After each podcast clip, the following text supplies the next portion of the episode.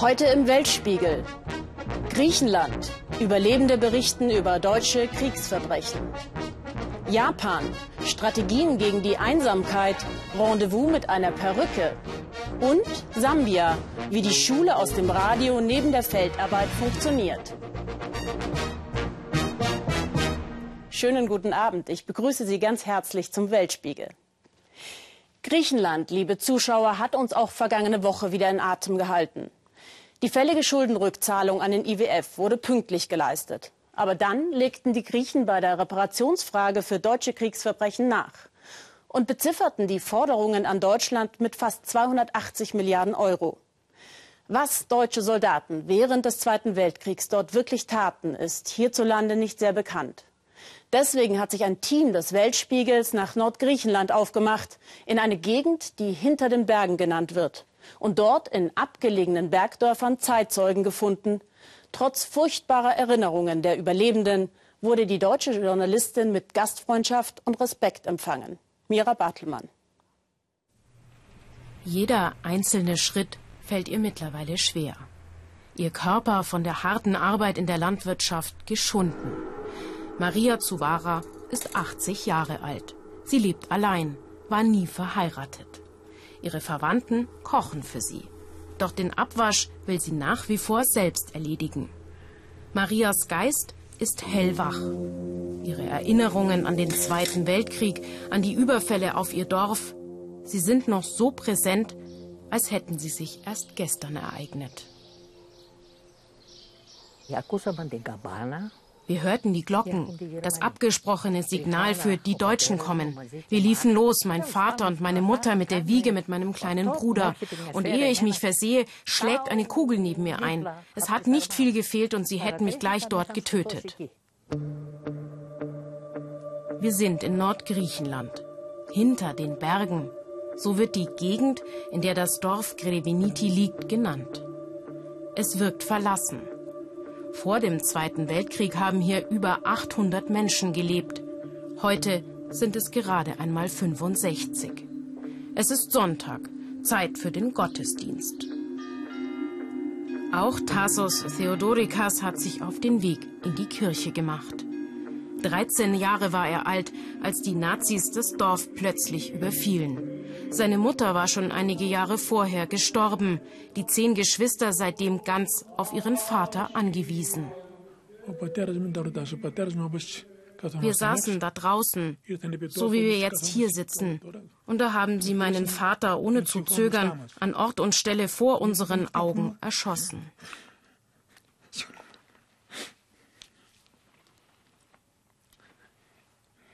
Meine kleine Schwester war erst sieben Monate alt. Meine Geschwister waren alle jünger als ich.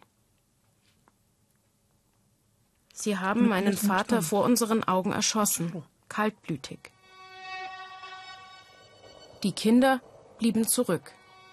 Tassos, hier links im Bild, musste sich mit seinen 13 Jahren um seine neun jüngeren Geschwister kümmern. Als Vollweise ganz auf sich allein gestellt. Die Häuser, hier sowie in 21 weiteren Bergdörfern der Gegend, vollständig niedergebrannt. Allein Greviniti wurde innerhalb von zwei Jahren sechsmal von den Deutschen überfallen. Das Dorf, für die Nazis ein strategisch wichtiges Angriffsziel, weil sich dort ein kleines Hospital befand. Die Einwohner pflegten auch Partisanenkämpfer, die gegen die deutschen Soldaten in den Bergen erbitterten Widerstand leisteten.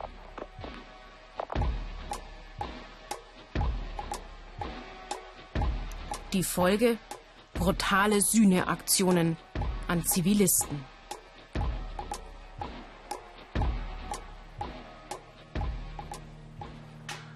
Für die 25 Opfer haben die Überlebenden vor ein paar Jahren ein Denkmal errichtet.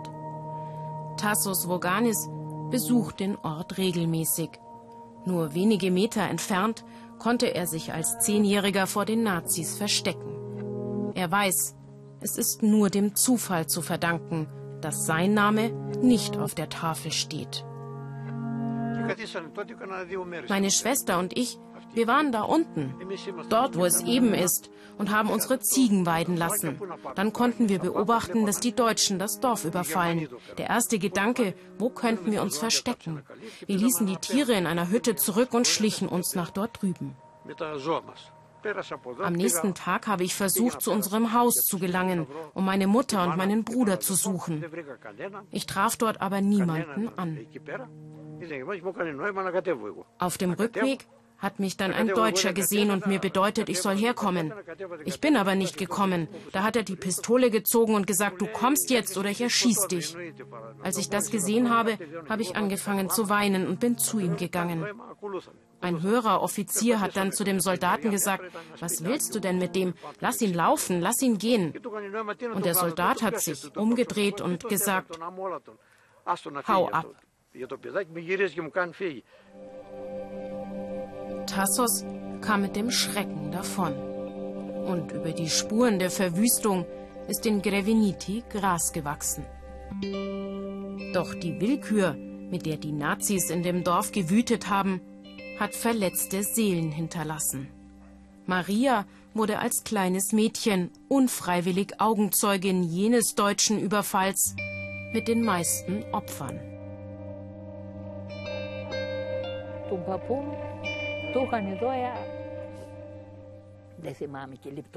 Meinem Großvater haben sie fünf, sechs Stiche mit dem Bajonett hier in den Kopf verpasst. Und meiner Tante wurde der Bauch aufgeschlitzt. Das Blut floss in Strömen. Und da war noch eine Frau, die sie umgebracht haben, und noch eine. Insgesamt waren es sieben. Und ein Mädchen, sieben Monate alt. Sie warfen es in die Luft und spießten es aufs Bajonett. Das drang hier ein und da wieder aus. Ihre Mutter hob es auf, nahm es in den Arm.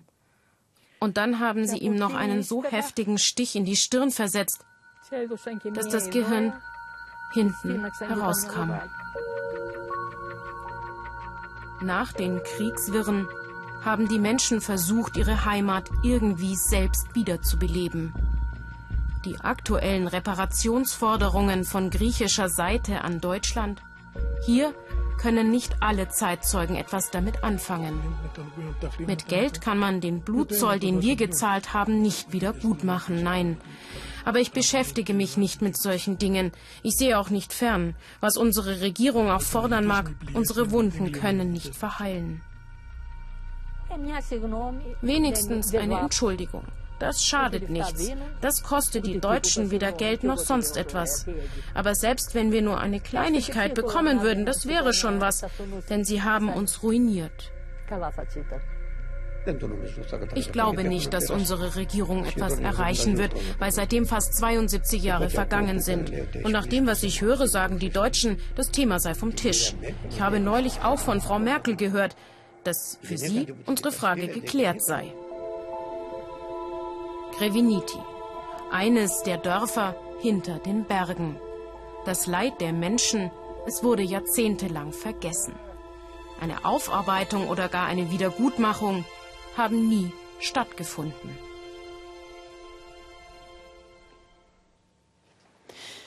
Kirschblütenzeit in Japan. Das ist Romantik pur und eigentlich die perfekte Kulisse für Verliebte und Brautpaare. Nur, es wird immer weniger geheiratet. Und gleichzeitig leben, vor allem in der Megacity Tokio, immer mehr Menschen ohne Partner. Die Vereinzelung schreitet voran. Die jüngeren Singles geben das Alleinleben gern als bewusste Entscheidung aus.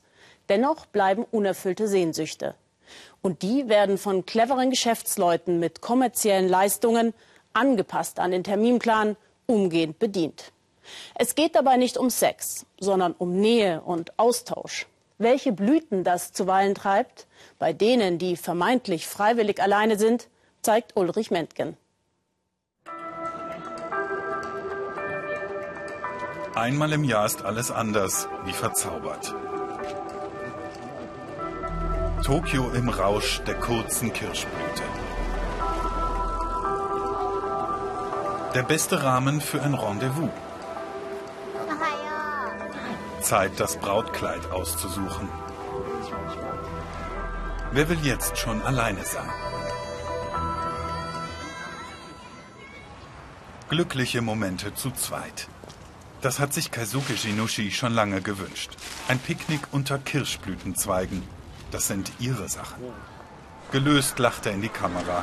Gleich wird sie sich zu ihm legen, ihm zärtlich einen Keks in den Mund schieben. Er hat alles akribisch geplant. Jeden einzelnen Schnappschuss. Nur das Wichtigste fehlt, die Freundin.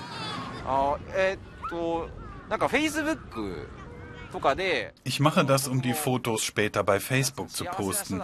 Ich möchte den anderen zeigen, dass ich auch glücklich bin.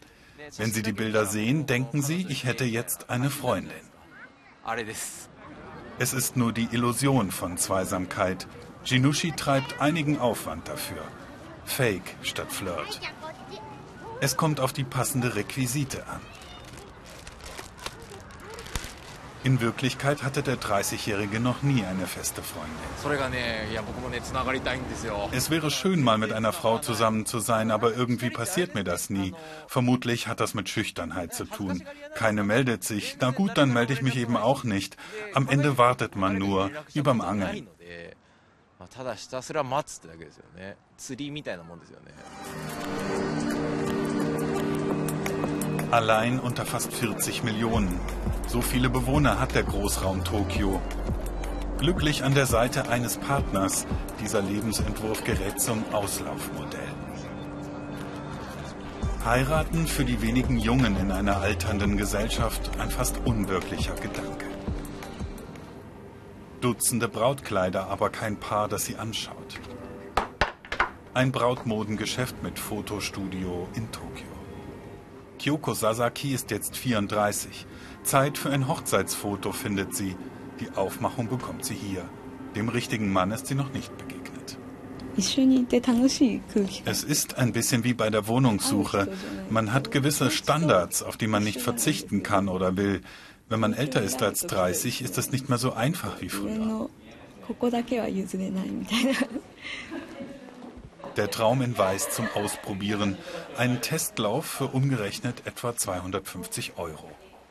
Kyoko hat die klassische Variante gewählt mit Perlenkette und Diadem. Solo Wedding heißt die Geschäftsidee. Hochzeit ohne Partner.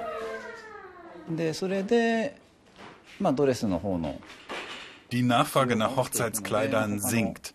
Dabei sehen die Frauen darin doch so schön aus. Deshalb bieten wir jetzt auch diesen Service an. So konnten wir unsere Palette erweitern.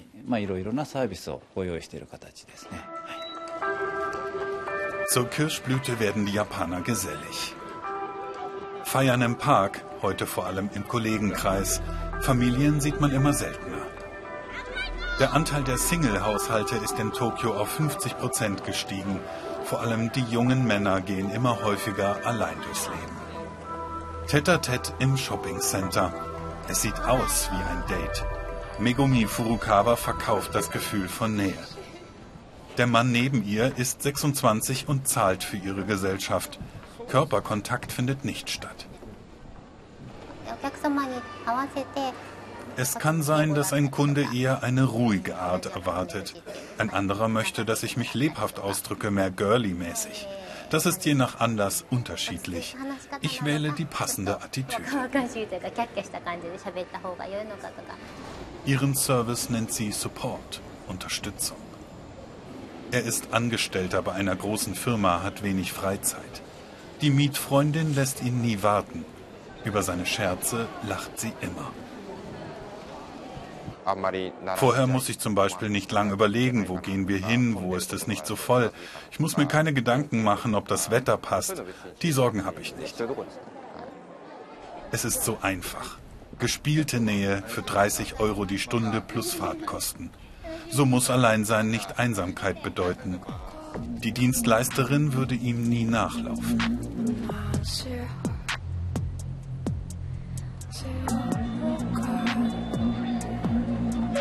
Geburtenrate in Japan fällt und fällt. Die Politik reagiert ratlos. Es liegt nicht nur an der Wirtschaftskrise. Die japanische Jugend verweigert sich den familiären Normen der Älteren. Kaisuke Jinoshi ist eigentlich ganz froh, dass seine Facebook-Freundin gar nicht wirklich existiert. Ich möchte meine Zeit so nutzen, wie ich will und so arbeiten, wie ich will. Es ist sehr angenehm, dass sich da keiner einmischt. Verstehen Sie mich nicht falsch, ich will nicht die ganze Zeit arbeiten. Ich finde es auch schön, wenn man so lange schlafen kann, wie man will. Kyuko Sasaki im zweiten Durchgang ihrer Solo-Hochzeit, diesmal in Pfirsichfarben. Es werden viele schöne Bilder, hofft sie. Das Fotoalbum will sie später den Kolleginnen zeigen. Hauptsache einmal das Brautkleid tragen, solange sie noch jung und schön ist. Träume werden zusammengekehrt.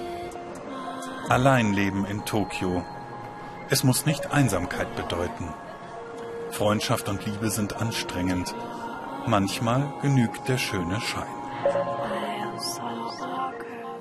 Was fällt den Schülern hierzulande nicht alles ein, um gelegentlich den Unterricht zu schwänzen? In anderen Ländern, wie zum Beispiel in Sambia, im südlichen Afrika, ist Schulunterricht Luxus. Bildung ist dort von der ersten Klasse bis zur Universität mit hohen Kosten verbunden und daher ein Privileg, das nicht vielen vergönnt ist. Auf dem Land sind die staatlichen Schulen viel zu weit von den Dörfern entfernt. Sehr viele Kinder in Sambia haben deswegen überhaupt keine Chance, eine Schule zu besuchen.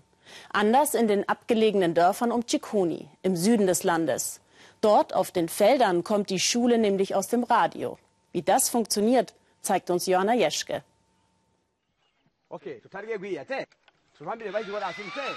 Dieser Sound ist so etwas wie ihre Schulglocke.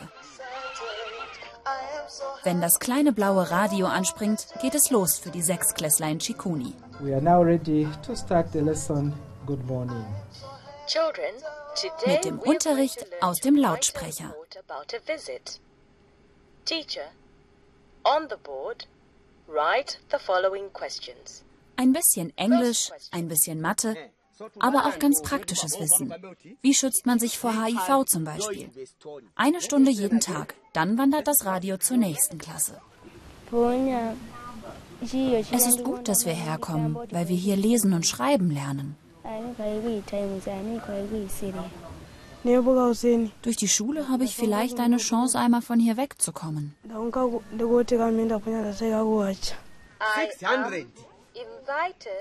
Ein Mentor aus dem Dorf hilft den Kindern zu verstehen und nachzuarbeiten, was da aus dem Radio kommt.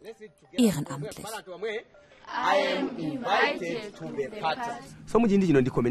Dieses Radio ist ein überlebenswichtiges Werkzeug für die Kinder und ihre beste Chance, aus der Armut herauszukommen. Ohne die Radioschule gäbe es überhaupt keine Zukunft für die Kinder hier in Chikuni. Ihnen eine Zukunft ermöglichen, den Horizont erweitern, das wollen die Macher von Chikuni Radio. Seit 15 Jahren schon läuft das Lernprogramm.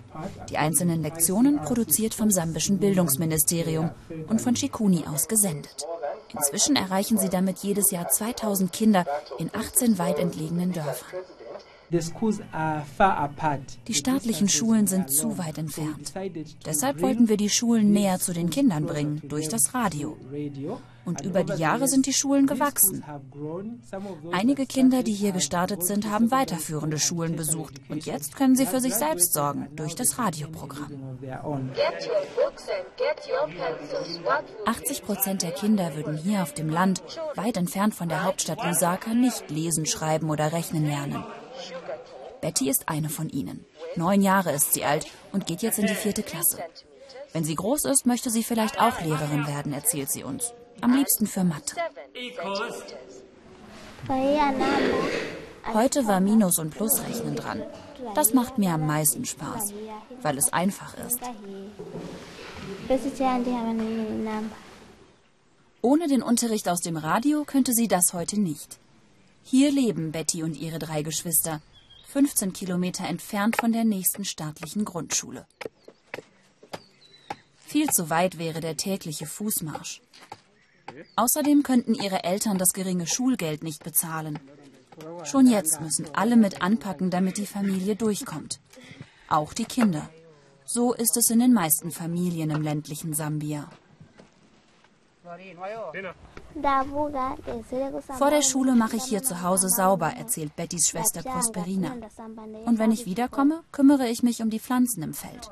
Ich hole Wasser oder helfe meiner Mutter beim Kochen.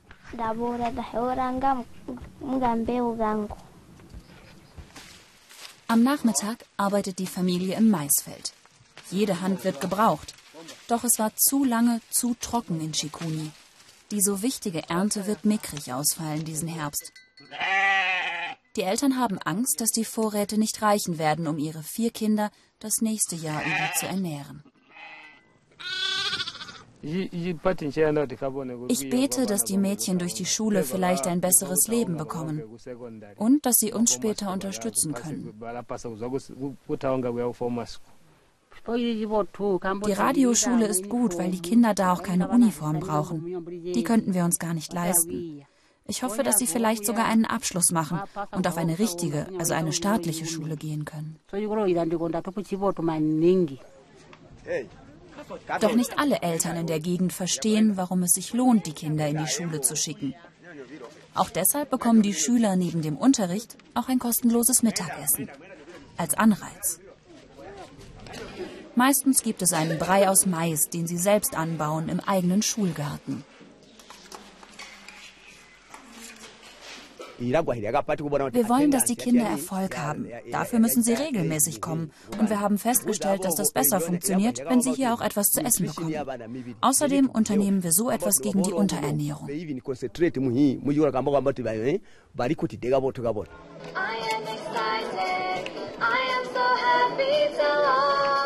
Aufgetankt und mit neuer Energie geht es weiter. Der eine oder andere von ihnen wird es vielleicht schaffen, seinen Traum von einem besseren Leben zu verwirklichen, wie auch immer das aussehen mag.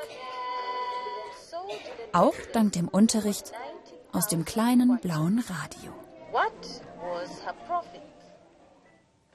Und jetzt ein Sprung vom Leben am unteren Limit in Sambia nach New York, in die reiche Lifestyle-Metropole. Europäer staunen dort immer wieder über Alltagssituationen, eine schicke Party mit gutem Essen und dann Plastikgeschirr. Die Selbstverständlichkeit, mit der man in den USA Müll produziert, ist schwindelerregend. Doch jetzt macht Lauren in New York von sich reden. Eine hübsche, kluge Tochter aus gutem Haus, die der Stadt zeigt, wie man leben kann, ohne Müll zu produzieren. Julia von Kube und Isabel Schajani über ein außergewöhnliches Experiment im Vergleich zum normalen Umweltalltag. Das sind stinknormale Müllberge, Müllhügel, Mülllandschaften in New York. Man spricht ja immer von Wegwerfgesellschaft und genau so sieht das dann aus. Auch bei Ashley ein kleines Experiment. Wir begleiten die 26-jährige Studentin ab dem Frühstück einen Tag lang und wollen sehen, wie wachsen diese Müllberge. Ashley hat nicht viel Zeit. Haferbrei aus der Tüte. Die Studentin mag Joghurt und frisches Obst natürlich alles verpackt. Und dann sammelt sie den Müll in einer Tüte für uns.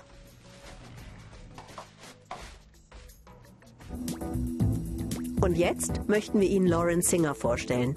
Sie sorgt in New York nämlich für Schlagzeilen, denn sie behauptet, sie verursache fast keinen Müll, der nicht recycelt werden kann. Seit zwei Jahren schon. Viele New Yorker fragen sich, wie soll das gehen? Die Zahnpasta hat sie selber gemixt. Ihre Zahnbürste ist kompostierbar. Lauren passt irgendwie so gar nicht in unser deutsches Klischee vom Öko-Freak. Das ist so ein weit verbreitetes Missverständnis, dass du so ein bestimmter Typ sein musst, um umweltbewusst zu leben. Aber das stimmt einfach nicht. Wirkt so, als wäre das für Lauren kein unangenehmer Verzicht, sondern ein schicker Lifestyle. Sie benutzt keine Kaffeekapseln und keine Milch aus Plastiktüten. Also ich war wirklich gegen die Öl- und Gasindustrie. Dabei habe ich eines ihrer Hauptprodukte benutzt, nämlich Plastik. Und da habe ich verstanden, ich muss etwas verändern, aber das bedeutet eben nicht weniger Plastik. Ich musste lernen, Plastikprodukte ganz zu vermeiden. In New York ein seltener Anblick. Nur Einmachgläser, keine bunten Verpackungen. Zum Putzen holt sie ihr weißes Pulver hervor. Da sind auch wir irritiert. Hier der Fleck, sagt sie, der geht nur schwer weg und ich tue das drauf. Und was ist das, fragen wir? Das ist nur Natron zum Backen und ein nasser Lappen. Die Leute sagen, das ist doch total ekelig, aber Überraschung. Genau so hat deine Oma geputzt. Das ist eben auch so ein Missverständnis, was propagiert wird. Stimmt aber alles nicht. Ashley dagegen putzt amerikanisch. Sie wischt mit Küchenpapier statt mit Putzlappen und das wirft sie dann natürlich weg. Alles mit einem chemischen Putzmittel. Würde sie auch Backpulver benutzen?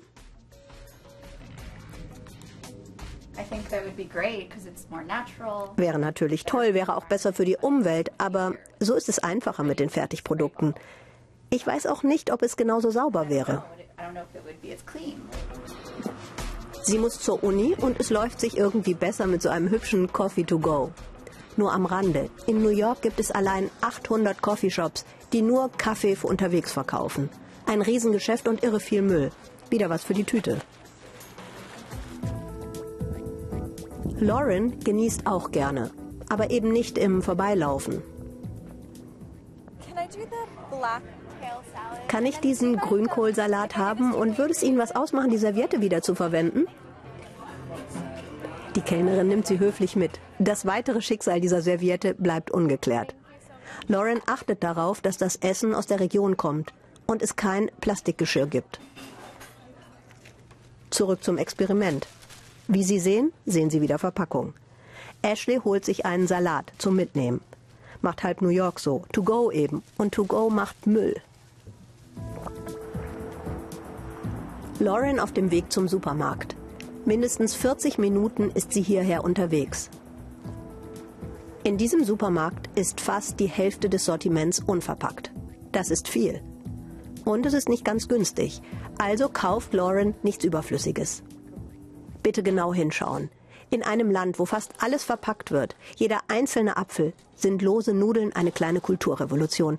Ganz zu schweigen von Laurens Beutel, in den sie sie packt. Vielleicht denken die Leute, ich bin etwas komisch. Was ich mache, ist ja auch komisch. Aber wenn ich dann um etwas bitte, dann bin ich besonders freundlich. Ich sage dann zum Beispiel, das klingt seltsam, aber könnten Sie das in dieses Glas füllen? Uns fällt auf, dass Lauren Spaß an ihrem Lebensstil hat. Sie macht es so leicht, vergnügt. Und in der Stadt, wo ein neuer Trend nach dem anderen produziert wird, ist sie damit ganz weit vorne. Was macht Ashleys Müllbeutel? Der Tag ist vorbei, Experiment beendet.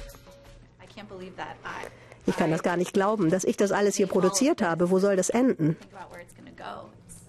Wenn man das auf New York hochrechnet, das ist verrückt. Lauren hat auch gesammelt. Sie zeigt uns ihre Bilanz. Das ist mein ganzer Müll aus den letzten beiden Jahren. Im Vergleich zu den New Yorker Mülllandschaften ist das schlicht nichts.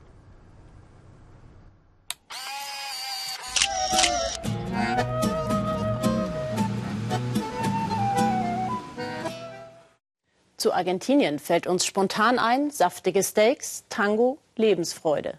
Warum aber auch die Melancholie bei den Argentiniern eine große Rolle spielt, wollte unser Korrespondent Michael Stocks in Erfahrung bringen. In Buenos Aires blühen Jacaranda-Bäume und Neurosen, heißt es. Hier fragen sich Menschen offenbar mehr als anderswo. Wer bin ich? Woher komme ich? Wohin gehe ich? Die argentinische Hauptstadt gilt als die am meisten psychoanalysierte Metropole der Welt. Deshalb will ich wissen, warum sitzt dieses Volk so gerne auf der Couch? Gabriel, Gabriel warum sind die Therapien beim Psychologen hier so populär? Weil wir Argentinier verstehen, dass wir das Recht haben, uns Hilfe zu suchen, zu sprechen und gehört zu werden. Die Grundzüge der Psychoanalyse sind vielen Argentiniern bekannt und Gabriel Rolón ist der Superstar der Szene. Das Gesicht der argentinischen Psychologen und Psychotherapeuten, von denen es in Buenos Aires um die 65.000 gibt. Warum diese Begeisterung für die Therapie? Das mag daran liegen, dass die Menschen hier immer etwas verloren haben. Die Argentinier sind Einwanderer. Sie flüchteten hierher wegen der Weltkriege, des spanischen Bürgerkriegs, wegen Hungerkatastrophen. Sie haben ihre Heimat verloren, ihre Sprache, ihre Identität, ihre Familien.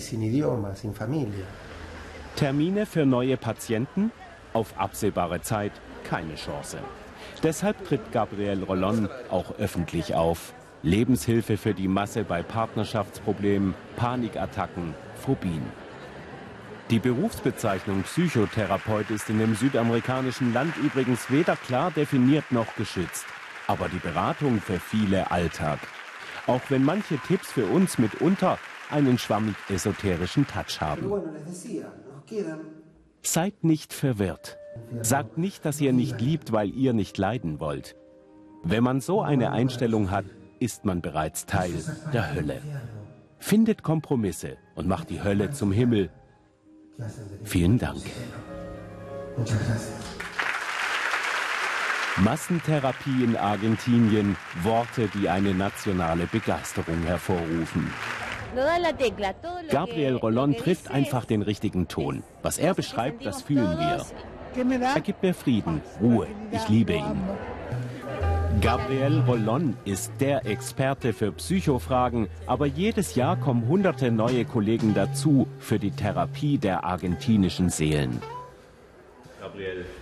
Und Gabriel, hast du auch ein Problem? Ich bin ein Mensch, ich bin ein Mann. Wie kann ich da kein Problem haben? 152 Menschen wurden bei dem mörderischen Anschlag auf die Universität in Garissa im Norden Kenias vor zehn Tagen getötet. Seitdem sind nicht nur die Sicherheitskräfte Kenias in Alarmbereitschaft, auch die Bürger leben in ständiger Angst. Jeder wird verdächtigt. Und besonders diejenigen, die schon zuvor nicht in die Gesellschaft integriert waren. Somalische Flüchtlinge, die schon seit Jahren vor der Gewalt des Bürgerkriegs ins Nachbarland fliehen weil sie Muslime sind, genau wie die Attentäter der somalischen islamistischen Terrormiliz Al-Shabaab, stehen jetzt alle somalischstämmigen Kenianer unter Generalverdacht. Sabine Boland zeigt, wie die Betroffenen versuchen, sich in Eastleigh, dem überwiegend muslimischen Stadtteil von Nairobi, vom islamistischen Terror zu distanzieren. Einigkeit, Frieden, Freiheit. Clive Wanguti singt die Nationalhymne mit Inbrunst. Aber sein Land, Kenia, macht es ihm zurzeit nicht leicht. Clive Wanguti ist eine Autorität in Eastleigh, einem vornehmlich muslimischen Stadtteil der Hauptstadt Nairobi. Er hat die Friedensdemonstration gegen die Terroristen von Al-Shabaab organisiert. Nieder mit Al-Shabaab rufen sie. Mit den Islamisten aus dem Nachbarland Somalia wollen sie nichts zu tun haben. Doch Kenia wird zunehmend von den Terroristen infiltriert. Wir werden hier nur Frieden haben, wenn wir Al-Shabaab aus Eastleigh vertreiben. Wenn ihr etwas mitbekommt, dann müsst ihr zur Polizei gehen, schärft Clive der Menge ein. Seit dem schrecklichen Attentat auf eine Universität mit über 150 Toten schwappt eine Welle der Solidarität durch das ganze Land, wie es sie so noch nie in Kenia gab. Viele Menschen spenden Blut für die Verletzten. Muslime wie Clive werden seither aber auch offen angefeindet. Meine Haut und mein Gesicht sehen nach Al-Shabaab aus, nach Terrorist. Wir merken, dass viele Leute Muslime mit Gewalt gleichsetzen. Wir sind nicht frei und wir sind nicht glücklich. Wir machen uns große Sorgen, wo das noch hinführen wird. Schon vor dem Anschlag und erst recht jetzt gibt es in Eastleigh regelmäßig Polizeirazzien, die kenianische Regierung versucht, Al-Shabaab Herr zu werden, mit mäßigem Erfolg. Was geschürt wird, ist Misstrauen zwischen Christen und Muslimen. Clive Wanguti wollte Priester werden, konvertierte dann aber zum Islam. Er sieht sich als Mittler zwischen den Religionen. Der Christ Daniel Mutuku hat an seinem Imbissstand eine Bombe von Al-Shabaab überlebt. Acht Menschen starben dabei. Wenn jetzt ein fremder Somali herkommt, dann werde ich misstrauisch. Dann schaue ich, ob er etwas in der Hand hat. Wenn ja, dann habe ich noch mehr Angst. Ich fühle mich nicht mehr wohl in meiner Haut. Ich vermeide Menschenansammlungen. Clive und einige andere Männer laufen regelmäßig in der Nachbarschaft Patrouille, auch um sich über mögliche Al-Shabaab-Aktivitäten zu informieren. Sie erkundigen sich, ob jemand neu im Wohnblock ist oder ob ihnen sonst etwas Ungewöhnliches aufgefallen ist. Das nicht, sagt die somalischstämmige Frau, aber sie erzählt von ihren Sorgen. Wenn wir im Bus in die Stadt fahren, dann sagen sie, ihr seid Al-Shabaab, ihr müsst raus aus dem Land. Das ist mir mehrfach passiert. Es verletzt mich, wenn sie das sagen. Ich habe mit dieser Terrortruppe nichts zu tun. Diese Frau möchte nicht erkannt werden. Sie hat Angst, in Schwierigkeiten mit der Polizei zu geraten, denn ihr Sohn ist bei Al-Shabaab. Wenn ich wüsste, dass er an dem Anschlag auf die Universität beteiligt war, dann wäre das schrecklich, erzählt sie. Aber sie weiß noch nicht mal, ob ihr Sohn noch lebt. Seit drei Jahren hat sie ihn nicht gesehen. Endlich zu Hause. Als er seine Frau kennenlernte, hat Clive aufgehört, als muslimischer Wanderprediger unterwegs zu sein. Seitdem lebt er hier in Eastleigh, kümmert sich um die Gemeinde und kämpft gegen die Unterwanderung durch Al-Shabaab. Seine Frau hat manchmal Angst um ihn, aber sie und die Kinder unterstützen seine Arbeit. Was soll ich sonst tun? Nur manchmal klopft jemand an die Tür und ich denke, nicht jetzt, weil ich so müde bin. Zeit fürs Freitagsgebet. Zusammen mit seinem Sohn geht Clive in die Moschee. Für ihn wünscht er sich ein friedliches Kenia ohne Terror. Ich hoffe, dass mein Kind nie diskriminiert wird und dass es selbst nie jemanden diskriminiert. Dass es Menschen als gleich betrachtet und sich selbst nicht von anderen Menschen ausgrenzt oder ausgegrenzt wird wegen seiner Hautfarbe oder Religion. Clive ist einer von vielen Millionen, die in diesen Tagen in Kenia für Frieden beten. Der Alltag zwischen Terror und Politik, Misstrauen und Generalverdacht sieht leider anders aus. Kenias Vizepräsident Ruto sagte gestern, Kenia werde sich nach dem Anschlag in Garissa so stark verändern wie die USA nach dem 11. September. Und als drastische Reaktion auf den Terror kündigte er an, seine Regierung wolle das weltweit größte Flüchtlingscamp Dadaab an der Grenze zu Somalia schließen. Mehrere hunderttausend Menschen sollen also in das Land zurückgeschickt werden, aus dem sie vor Bürgerkrieg und Terror geflohen waren unvorstellbar. Danke für Ihr Interesse. Unsere Beiträge können Sie auf unserer Webseite noch einmal anschauen und wie immer auf Facebook kommentieren. Ich wünsche Ihnen jetzt noch einen schönen Sonntagabend.